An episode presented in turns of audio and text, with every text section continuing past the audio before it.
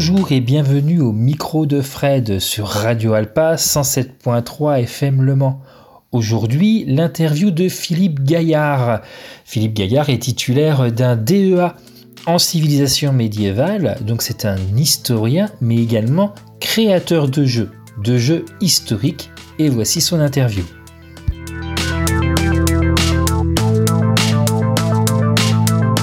Je suis avec donc Philippe Gaillard euh, de Historic One Édition, une maison d'édition de, jeux, de jeux historiques. Bonjour Philippe. Bonjour. Je suis donc Philippe Gaillard, je suis éditeur de jeux d'histoire et de livres d'histoire, d'histoire militaire essentiellement. Voilà, et on a développé une collection autour de la saga normande qui raconte l'histoire des Normands à travers leurs conquêtes, que ce soit en Sicile ou au Moyen-Orient.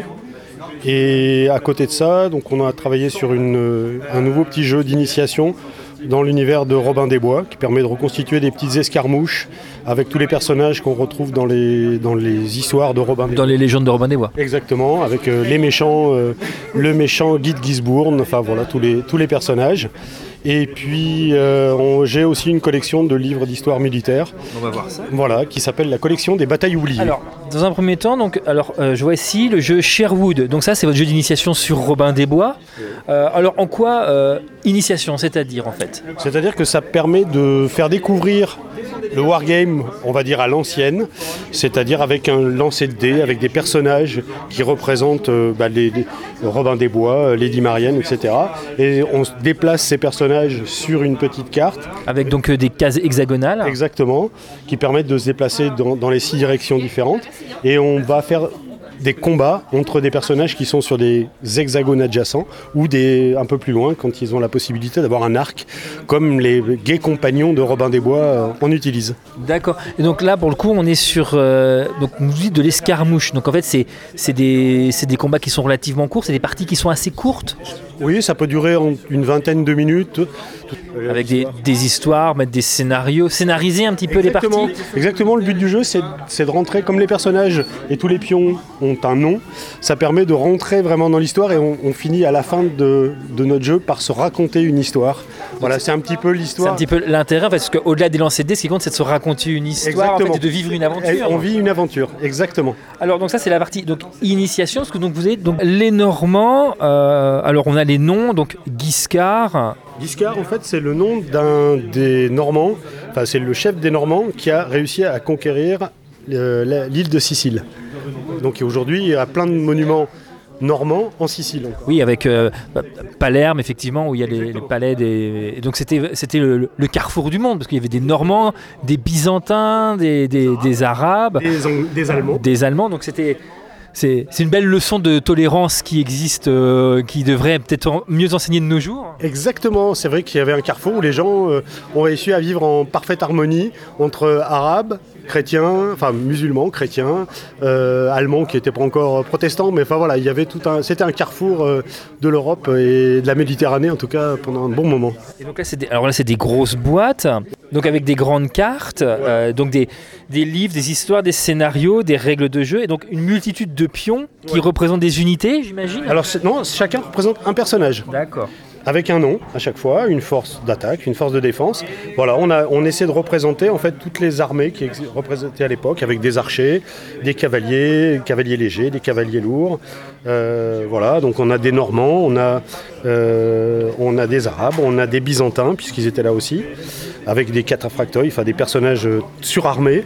Et puis on a des, bien entendu des Italiens, donc des Lombards, et puis quelques Allemands, voilà, qui euh, se sont tous retrouvés alors, essayer de conquérir la Sicile. Alors on voit différentes boîtes qui correspondent à différentes époques, donc euh, vous êtes très branché normand, visiblement, c'est une passion l'histoire normande. C'est un petit peu un choix euh, qui a été fait au départ. Et puis on, on a continué dans cette de, De fil en aiguille Exactement, on trouvait qu'il y a les croisades, donc on, voilà, on retrouve aussi les Normands euh, euh, qui ont réussi à conquérir euh, tout un tas de territoires au Moyen-Orient.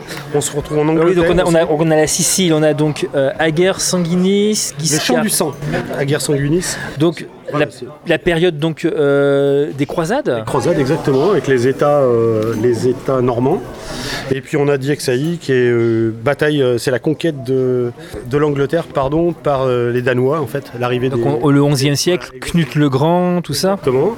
Et puis l'anarchie, c'est une période de guerre civile en Angleterre. Voilà, ils, ont, eu beaucoup de guerres civiles, les Anglais en plus. C'est une Moyen-Âge, exactement. Et puis Montgisard, c'est simplement une extension de la guerre sanguiniste pour euh, développer un petit peu d'autres cartes et puis d'autres pions autour, de la, autour du monde des croisades. Voilà, et à chaque fois, on fait des, des règles, donc il y a du règle tactique et puis des règles de campagne qui permettent de jouer euh, de manière un peu plus, plus sympathique euh, sur, une, sur une campagne complète militaire, euh, voilà, avec, avec un dessin de la carte de la Sicile ou des Pouilles. c'est bien, on travaille sa géographie, mais alors c'est un jeu tactique, c'est un jeu où il y, a un travail de création au niveau règles, mécaniques de jeu, mais il y a un gros travail d'historien. Donc. Oui, en fait, euh, je suis historien déjà au départ. j'ai une formation d'historien. Je ne suis pas prétentieux de dire que je suis historien. J'ai une formation d'historien. Et puis, euh, tous les auteurs qui travaillent avec moi ont fait des grosses recherches historiques. Et donc, justement, dans, dans les règles du jeu, l'introduction, c'est déjà un historique des événements qui vont se produire pour essayer que, voilà, on, joue intelligent, on joue pas idiot. Donc, on joue l'histoire. T'es là quitte à la changer, puisque par rapport à l'issue des batailles, mais dans le but que les bases soient euh, le plus, le plus historique possible. Exactement, exactement. Il y a des, même des reconstitutions, une partie des scénarios, ce sont les batailles. Alors après, on peut gagner ou perdre. Suivant ce qui est. Suivant, ce qui est, suivant les jets de dés. Mais... en tout cas, voilà, le, cadre fait qu'on on, a vraiment l'impression de jouer l'histoire. Et, ça, c'est ce qui est plaisant en fait. Alors, il n'y a pas que les Normands euh, sur votre stand. Il y a aussi donc, alors, Grétois, donc la, Première Guerre mondiale. Alors, c'est pas un jeu de vous, ça. C'est un, collègue, un confrère qui, euh, qui a un jeu sur la Première Guerre mondiale qui est passionnant d'ailleurs aussi, euh, qui permet aussi de reconstituer des escarmouches pendant la Première Guerre mondiale avec des tranchées, avec tout un tas de, tout un tas de systèmes de jeux qui permettent de, voilà, de, s'affronter pendant la Première Guerre mondiale, tout en rendant ça très ludique.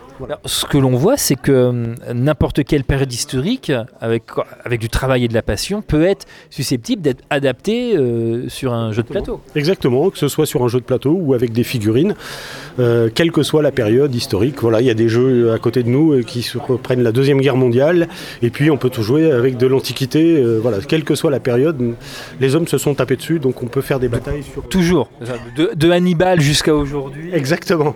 Exactement. Et alors, là, on a des livres, alors, euh, collection Les batailles oubliées. Alors, euh, Fleurus, connu au Mans, parce qu'on a une avenue Fleurus, mais qui connaît la bataille par contre euh, Qu'est-ce qu'il y a d'autre? Quatre bras, c'est Waterloo, c'est Napoléon, dans mes souvenirs. Bras, Ligny ou Havre, c'est trois batailles autour de la bataille de Waterloo. Waterloo. Hello, immortalisé par Balzac dans le colonel Chabert. Exactement, avec la charge de Murat, euh, la plus grande charge de cavalerie de l'histoire. De l'histoire, oui. Voilà.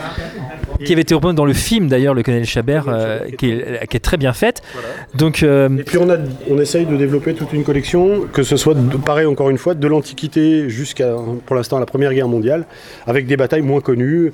Pourtant, il y a Jules César. Alors, les batailles moins connues, catholique, Aetius contre Attila, quand même la à côté de Troyes. Alors quels sont les choix? Pourquoi, pourquoi des batailles oubliées en fait? C'est d'essayer de, remettre en avant un petit peu euh, la petite histoire, celle qui est euh, passée sous la trappe derrière les grandes batailles.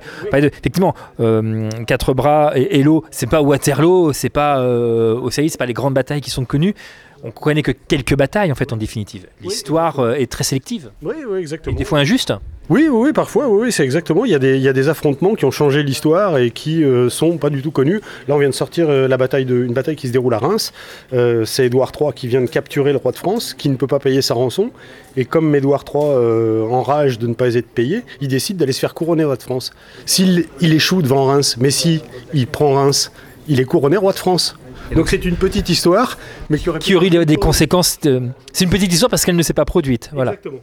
Euh, je vois, il y a quoi les, Des batailles. Euh, Verneuil, c'est le euh, deuxième Azincourt. Courtrai, la bataille des éperons d'or. Exactement. La cavalerie française se fait déboîter par, encore une fois déjà.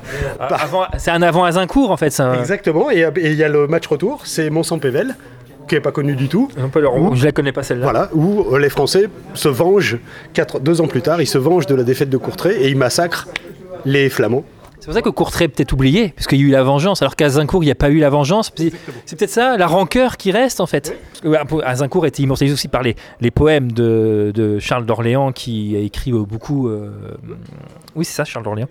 Euh, et donc, il y a, euh, Shakespeare. Shakespeare, Henri V, effectivement. Alors du, de l'autre côté, effectivement, Henri V qui n'est pas la pièce préférée des nationalistes français, puisque Jeanne d'Arc est représentée de, manière une, une, sorcière. Mais effectivement, chaque, chaque personnage a sa vision de l'histoire, et c'est vrai que des on ne peut pas retenir toutes les batailles, et certaines sont mises en avant, d'autres sont oubliées, mais comme vous dites, effectivement, qui peuvent avoir des conséquences. La bataille de Reims, comme vous dites, ça pourrait avoir des conséquences. Euh, changer la face du monde. Changer, oui, oui, exactement. La France serait devenue anglaise officiellement en 1369. 1359, euh, pardon. Voilà. Alors, les choix qui sont faits pour le coup, les, retrouver des, sources pour ces batailles-là, c'est aussi facile que pour les, grandes? Non, c'est beaucoup plus compliqué, il faut vraiment les fouiller. Alors aujourd'hui, l'avantage d'Internet, c'est qu'on a accès à des sources euh, importantes. Et quand on traite notamment de l'Angleterre, c'est encore plus facile parce que leurs archives n'ont pas été détruites par la Révolution. Voilà. Et puis on a accès donc aujourd'hui aux archives nationales, à la Bibliothèque nationale de France, au SHD qui est le service de la défense à Paris, à Vincennes.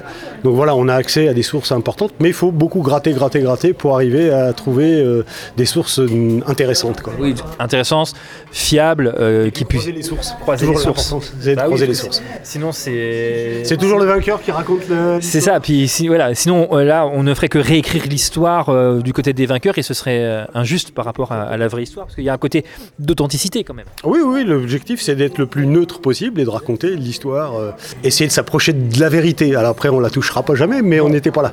mais on essaie au moins de trouver à chaque fois, si on peut, des témoins oculaires qui peuvent raconter, même si perchés sur leur cheval, ils n'ont pas forcément tout vu. Mais ils ont vu quelque chose. Ils ont vu quelque chose. Alors vous, dans toutes ces batailles, toute cette période, c'est laquelle qui, qui, vous touche le, qui vous touche le plus euh, c'est celle que j'ai pu écrire en tant que médiéviste. Alors lesquelles? J'ai écrit la bataille de Verneuil. Alors la bataille de Verneuil, je vois 17 août 1424, les Écossais au secours de la France. Racontez-moi un petit peu cette bataille que je ne connais pas. En fait, euh, quelques années après Azincourt. Donc on est, alors, voilà, on, est un peu après Azincourt, il y a eu le traité de Troyes, donc, pour, les auditeurs, on est mal. La France est mal. La France est mal, et du coup, il n'a plus assez de troupes qui ont été massacrées comme à Azincourt. La noblesse a été massacrée, et du coup, le roi de France, Charles VII, est obligé d'aller faire, de faire appel à des mercenaires, et il va faire appel aux Écossais qui pourquoi les Écossais Quoique, faut taper sur les Anglais. Donc, les Écossais, ils savent faire. Exactement. Ils n'aimaient pas les Anglais. Du coup, il les a recrutés. L'Écosse est indépendante encore à cette époque-là. Ils s'en sont pris plusieurs, mais ils sont encore indépendants. ils sont encore indépendants. Exactement. Du coup, il va recruter tout un tas de troupes qui vont venir sur des bateaux castillans. Encore une fois, c'est parce qu'il faut faire appel à des mercenaires, parce qu'on n'a plus de flotte non plus. Et du coup, ces, Écossais vont. Du coup, il va faire venir un, des principaux Écossais, un magnet, comme ils appellent ça les, les Écossais, un chef de guerre qui est euh, Douglas, qui va même nommer, enfin, il va même l'honorer du titre de duc de Touraine. C'est le seul duc de Touraine qui soit étranger en fait dans l'histoire et il va les engager dans différents combats. Alors ils vont gagner à Beaugé qui est pas très très loin d'ici, pas très loin du Mans. Ils vont perdre à Cravant qui est du côté d'Auxerre et puis surtout ils vont se faire massacrer à Verneuil qui a été appelé le second Azincourt. Malheureusement, ah, donc ça finit mal alors. Ça finit très très mal pour les Écossais. Ils vont continuer un petit peu à se battre euh, au siège d'Orléans, il y en aura, mais ils vont encore prendre une raclée euh, dans une journée qui s'appelle la journée des harengs. Ils ont essayé d'attaquer un convoi de poissons. De poissons et du coup ils sont voilà, le dernier chef écossais va se faire tuer à ce moment-là. Et après, il y aura simplement quelques gardes qui seront devenus la garde écossaise. Qui, qui, perdurera jusque sous, jusque sous euh, tardivement, parce que sous Henri II, il y a de la garde écossaise. Euh, après, ils étaient mariés avec, il avait marié son fils avec Marie Stuart, mais quelques restes de. je vois, oui. Mais donc bataille de Verneuil, donc, donc, les Écossais viennent nous aider, donc viennent se faire tuer sous nos contrées, parce que c'est ce qui se passe finalement. Euh, qu'est-ce qui vous touche dans cette bataille euh, de Verneuil? Parce que parce que j'ai une passion pour l'Écosse, tout simplement déjà. D'accord, donc voilà. Déjà, et puis je trouve que des que des, c'est un peu comme les soldats américains quand ils ont débarqué sur Omaha Beach. Ça, me fait penser à, ça. Ça penser à ça. C'est-à-dire des jeunes gars qui, étaient au fin fond des États-Unis, qui viennent mourir sur une plage en normande. Et là, c'est pareil, un peu des Écossais qui sont au fin fond des Highlands.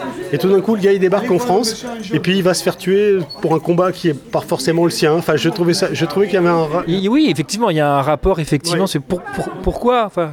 Il y a 16 000 Écossais qui sont venus, c'est énorme par rapport à la 16 000, c'est monstrueux en taille. Oui, oui, assez énorme. Mais alors, Verneuil-sur-Avre, c'est ça Verneuil-sur-Avre, oui. Donc euh, dans l'heure, il y, a un- il y a un mémorial à l'honneur de ces pauvres soldats qui sont morts ou Il y, a quelques- il y a un petit musée qui, est- qui reprend ça, ce qui s'appelle la Tour Grise, où il y a un petit musée qui reprend en fait un petit peu l'histoire. Et puis il y a quelques stèles qui rappellent euh, les combats, mais on n'est pas tout à fait sûr. Enfin, on, on se dit. sait pas, on sait pas trop où est le, la- le lieu de la bataille, c'est ça En fait, c'est ça. Le problème, c'est qu'il n'y a pas. eu- C'est comme pour la bataille de Poitiers, sait pas. Voilà, il y a eu que- quelques fouilles archéologiques qui n'ont pas révélé grand-chose. Mais, ils sont- mais les corps, ils sont où? On sait pas. On ne sait pas. On ne sait pas et on n'a pas trouvé. Surtout qu'à l'époque, c'est quand même euh, un échange de tirs et de fl- d'arcs. Et de donc il y a des pointes de flèches qui doivent être plantées un peu partout. Et on les a pas beaucoup. On n'en a pas beaucoup retrouvé pour l'instant. Donc ça peut, on- on doit peut-être pas fouiller au bon endroit. En fait, moi c'est ma théorie, mais voilà. Oui, parce qu'on devrait trouver quelque chose. Mais on sait qu'il s'est passé quelque chose à Verneuil. De toute façon, il y a des sources historiques. Oui, oui, il y a eu plus de 10 000 morts. En- 10 000 morts. Ouais. Donc En- là- parce que c'était sans- La population de la flèche. Exactement, voilà. C'était euh, les, les Français, et- enfin Écossais et Anglais avaient décidé que c'était une journée sans quartier. C'est Krayavok, sans quartier. Voilà. Donc euh, du coup, pas de, ré- voilà, euh, le blessé est, est mort, enfin, est, est achevé. Ce, ce tragique, cette tragique euh, histoire qui est vraiment très peu connue, qui est ce qui sait que les Écossais sont venus, qui vous vous, vous touche? Donc là, une vraie bataille oubliée, à tel point que même le, le site de la bataille, on ne le connaît même plus. Oui, oui, oui. Et il reste quand même quelques traces de la présence des Écossais. Il y a un village en France, dans le Cher, qui s'appelle Aubigny-sur-Ner, et qui a été, en fait, la seigneurie a été offerte à un descendant des Écossais qui sont venus. Et jusqu'à aujourd'hui, il y a toujours, tous les ans, il y a un festival écossais à Aubigny-sur-Ner. Voilà. D'accord. Et, et alors, un que vous n'avez pas écrit, donc vous, celui-là, vous l'avez écrit, donc vous le connaissez sur le bout des doigts. Un qui, qui vous plaît dans cette, euh, dans Il y, a, cette il y a collection un des derniers qu'on a, qu'on a publié qui s'appelle Dixmude, 1914. Donc, Première Guerre mondiale. Première guerre mondiale, en fait, c'est un ami qui a écrit ça, et ce sont des marins venus de Brest et de Lorient qui, euh, à qui on a dit les petits gars, vous vous battez sur des bateaux, bah là non, vous allez descendre à terre et vous allez vous battre, et pendant 4 jours, vous allez défendre Dixmude. Et ils ont défendu Dixmude pendant 3 semaines. Et ils ont réussi, donc pour le Ils ont coup. réussi. Ils ont reculé à la fin parce qu'ils étaient tellement peu nombreux que c'était plus tenable. Et pareil, il y a aussi à l'arrivée des Sénégalais qui en ont quand même pris plein la figure pendant, euh, pendant ces guerres-là. C'est une bataille qui est euh, innommable, je trouve, d'un point de vue euh, humain. Alors les batailles, surtout qu'on on est donc 19 octobre, 10 novembre 1914, on est dans la première phase de la Première Guerre mondiale, qui est une boucherie euh, sans nom. euh, on connaît la bataille de la Marne grâce à l'île des taxis, mais c'est des horreurs euh, qui s'enchaînent. Même après, le, chem- le chemin des dames, Passchendaele. Exactement, c'est des soldats qui se battent dans la boue, qui essaient de creuser des trous. On est en Belgique, euh, il y a de l'eau, dès qu'ils creusent, ils sont dans la boue, on est en novembre, il fait un froid de canard, et ils, ils savent pas sur quoi ils doivent tirer. Enfin, c'est ouais, non, non, c'est très impressionnant. Ils sont pas faits, surtout qu'ils sont pas faits pour ça. Et Ils sont pas formés parce qu'il y a le cuisinier du bateau qui va se battre. Il y a, il y a des gars qui ont jamais tenu quasiment un fusil, à qui on dit bah, vas-y mon petit gars, tu vas te battre. Et il va, tu, tu tiendrais, vous tiendrez, c'est un peu comme dans le jour le plus long. Vous tiendrez jusqu'à ce qu'on vous voilà, voilà. On met en avant des sacrifices comme la bataille de Cameron par exemple, euh, parce voilà, grand, grand acte de la Légion s'il en est. Euh, mais là, pour le coup, c'est presque encore plus touchant ce genre de bataille-là, parce que Cameron, c'est des c'est des campagnes du Mexique, certes, cette, guerre est un peu bizarre, mais dès qu'il y a la moindre. euh, on parle de la Légion, il y a les drapeaux, euh, ils en ont fait des chansons, pour eux, c'est le, le symbole absolu du courage de la Légion. Et bien entendu, en aucun cas il faut dénigrer ça, mais à côté, on met euh, en oubli des, des- des batailles comme celle-ci, qui est totalement inconnue, qui est quand même euh, tout aussi héroïque. Exactement, exactement. C'est presque dommage. Donc c'est pour ça que. On ne met pas de hiérarchie dans l'héroïsme, bien sûr. hein. Euh, Chacun, oui, on ne sait pas où ils étaient. Enfin, voilà, le, le- le- le- le brave type qui était face à une mitrailleuse allemande ou un Allemand qui était face à une mitrailleuse française, voilà, il faut leur rendre.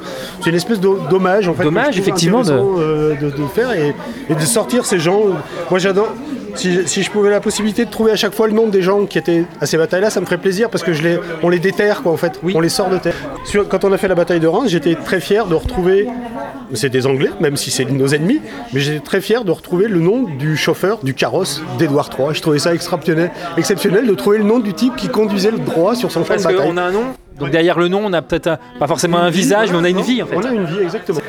Et donc, euh, bah, donc on voit de tout. Donc, euh, alors les chants cataloniques, euh, bataille, alors chants cataloniques, bataille oubliée, je suis surpris parce qu'elle est enseignée à l'école. Alors, elle elle est enseignée à l'école. Pas vraiment. Pas vraiment. C'est- c'est- alors c'est un, les, les 1, Attila, stoppé par la coalition menée par euh, Aetius et Théodoric, les Visigoths. Euh, c'est moins enseigné. Enfin, toi, on m'a proposé de faire la bataille de Bouvines, qui a l'air d'être une des batailles remarquables de l'histoire de France, qui a changé aussi. Ah oui, oui, oui, euh, la bataille des quatre rois. Exactement, mais personne ne la connaît. Ah oui, on, C'est alors que- on le je pense qu'aujourd'hui, il doit y avoir. euh, je pense que si vous parlez aux gens, il y a peut-être Waterloo qui est connu. Azincourt, pourquoi pas. Marignan, parce que ça fait 1515. Oui, mais même, on sait pas, on sait pas contre qui on, enfin, on se bat contre les Suisses, on sait pas contre qui on se bat.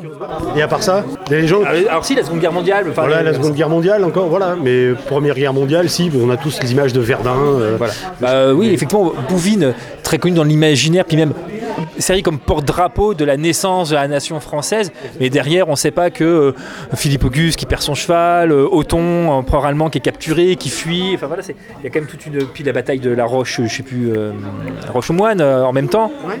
euh, avec son fils, Philippe le 8. Mais effectivement, c'est des. Le nom dit quelque chose, mais on ne sait pas ce qui se passe et on ne sait pas ce que ça implique en fait. du tout, pas du tout, ou pas du tout. Je pense que c'est peut-être moins étudié. L'histoire événement et l'histoire bataille, c'est moins étudié aujourd'hui.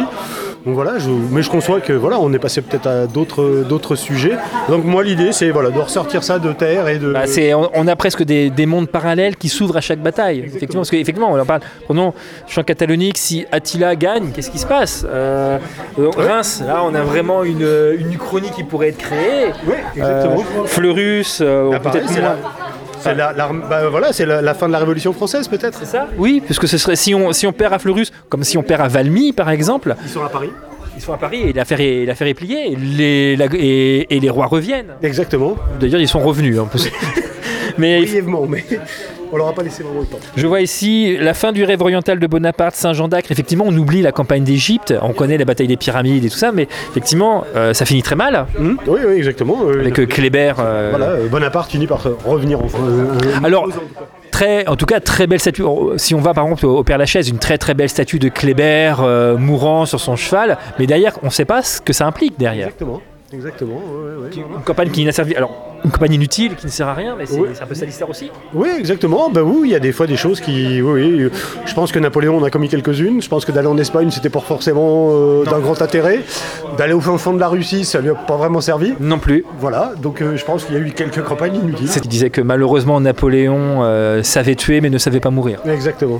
Donc, c'est, je trouve très intéressant ce côté des batailles oubliées. On pourrait en parler encore pendant des heures, mais le, le temps Ouais. tourne et puis moi, je- Oui, bien sûr. et moi, on- en termes de chrono, moi, je vais dé- dé- dépenser. C'est, c'est intéressant de voir que on peut jouer avec l'histoire et on s'aperçoit qu'en fait, il suffit vraiment d'un détail à l'arrivée pour qu'en fait, euh, c'est l'histoire qui se joue de nous, en fait. Exactement, exactement, c'est exactement ça. C'est un peu l'idée de, voilà, de, de retrouver qu'est-ce qui, qu'est-ce qui a fait que tout d'un coup euh, on passe du, voilà, de la victoire à la défaite ou de, l'inverse. Enfin voilà, il y a tout un tas de choses. Que, pourquoi est-ce que la France a perdu aussi facilement pendant la guerre de 70 Ben, On perd les deux premières batailles qui sont Spicheren et Wissembourg, Euh, l'invasion de la Lorraine et l'invasion de l'Alsace. Voilà, ça se joue sur des détails, euh, un commandement qui est pas bon, qui est pas à la hauteur, euh, une armée française qui est pas forcément euh, prête, euh, qui a pas suivi l'évolution militaire, par exemple des, des Prussiens en face. Voilà, ça se joue des fois sur euh, Sur des détails. un, un- ouais, un. C'est pour ça qu'on fait des jeux avec des lancers de dés. C'est- Ça peut des fois se jouer sur un Parce que c'est ça, c'est un jet de dés. Exactement. C'était. euh, après, c'est une anecdote que la bata- on est en l'an 1000, il y a une bataille, euh, le roi de Norvège est chrétien, les autres sont païens, il fait une bataille sur un énorme dracar, je ne sais plus le nom de la bataille. Et euh, donc, euh, bon, ça se passe mal, son dracar est attaqué, et il y a le chef des, des païens, grosso modo, qui va gagner, et il y a l'archer du, du roi Olaf qui prend son arc et qui tire. S'il fait son headshot, s'il met la flèche dans la tête du roi païen, la bataille est terminée. bataille est terminée. Exact. Et en fait, il- au moment de tirer, euh, il va tirer et en fait son arc se casse. Et, euh, et il se tourne vers son roi et puis dit mon arc s'est cassé et le roi il dit non c'est la Norvège. et, et des détails comme ça. Voilà. Et, et c'est rigolo d'imaginer, juste de, de réimaginer l'histoire derrière. Exactement, exactement. C'est pour ça qu'on en fait des jeux pour essayer de, voilà, de reconstituer ça un petit peu de manière ludique. Ludique, ouais. Voilà, exactement. Voilà. Donc, je trouve que c'est bien dans une maison. Je trouvais que c'était intéressant d'associer l'histoire et puis, enfin, l'histoire en, en livre et puis le jeu. Je trouvais que ça super intéressant. Voilà, donc j'ai sorti d'autres jeux sur Custer, sur Custer et les campagnes indiennes, hein, donc Oui, euh, Little Bighorn. euh, et, oui, et puis il y a Washita, il y a Hunsinger Bluff. Voilà, trois batailles moins connues. Enfin, deux bah. Little Bighorn est connu parce que, euh, Il meurt. heureusement ou malheureusement, Custer finit mal, hein, Custer finit scalpé. Voilà, Et c'est ça qui est intéressant avec la petite histoire, c'est qu'en fait c'est juste la grande histoire qui n'a pas abouti. exactement. comme disait Samuel Palmer. Mais merci beaucoup, Merci euh, monsieur Philippe Gaillard, et bonne fin de. Journée. Merci bien.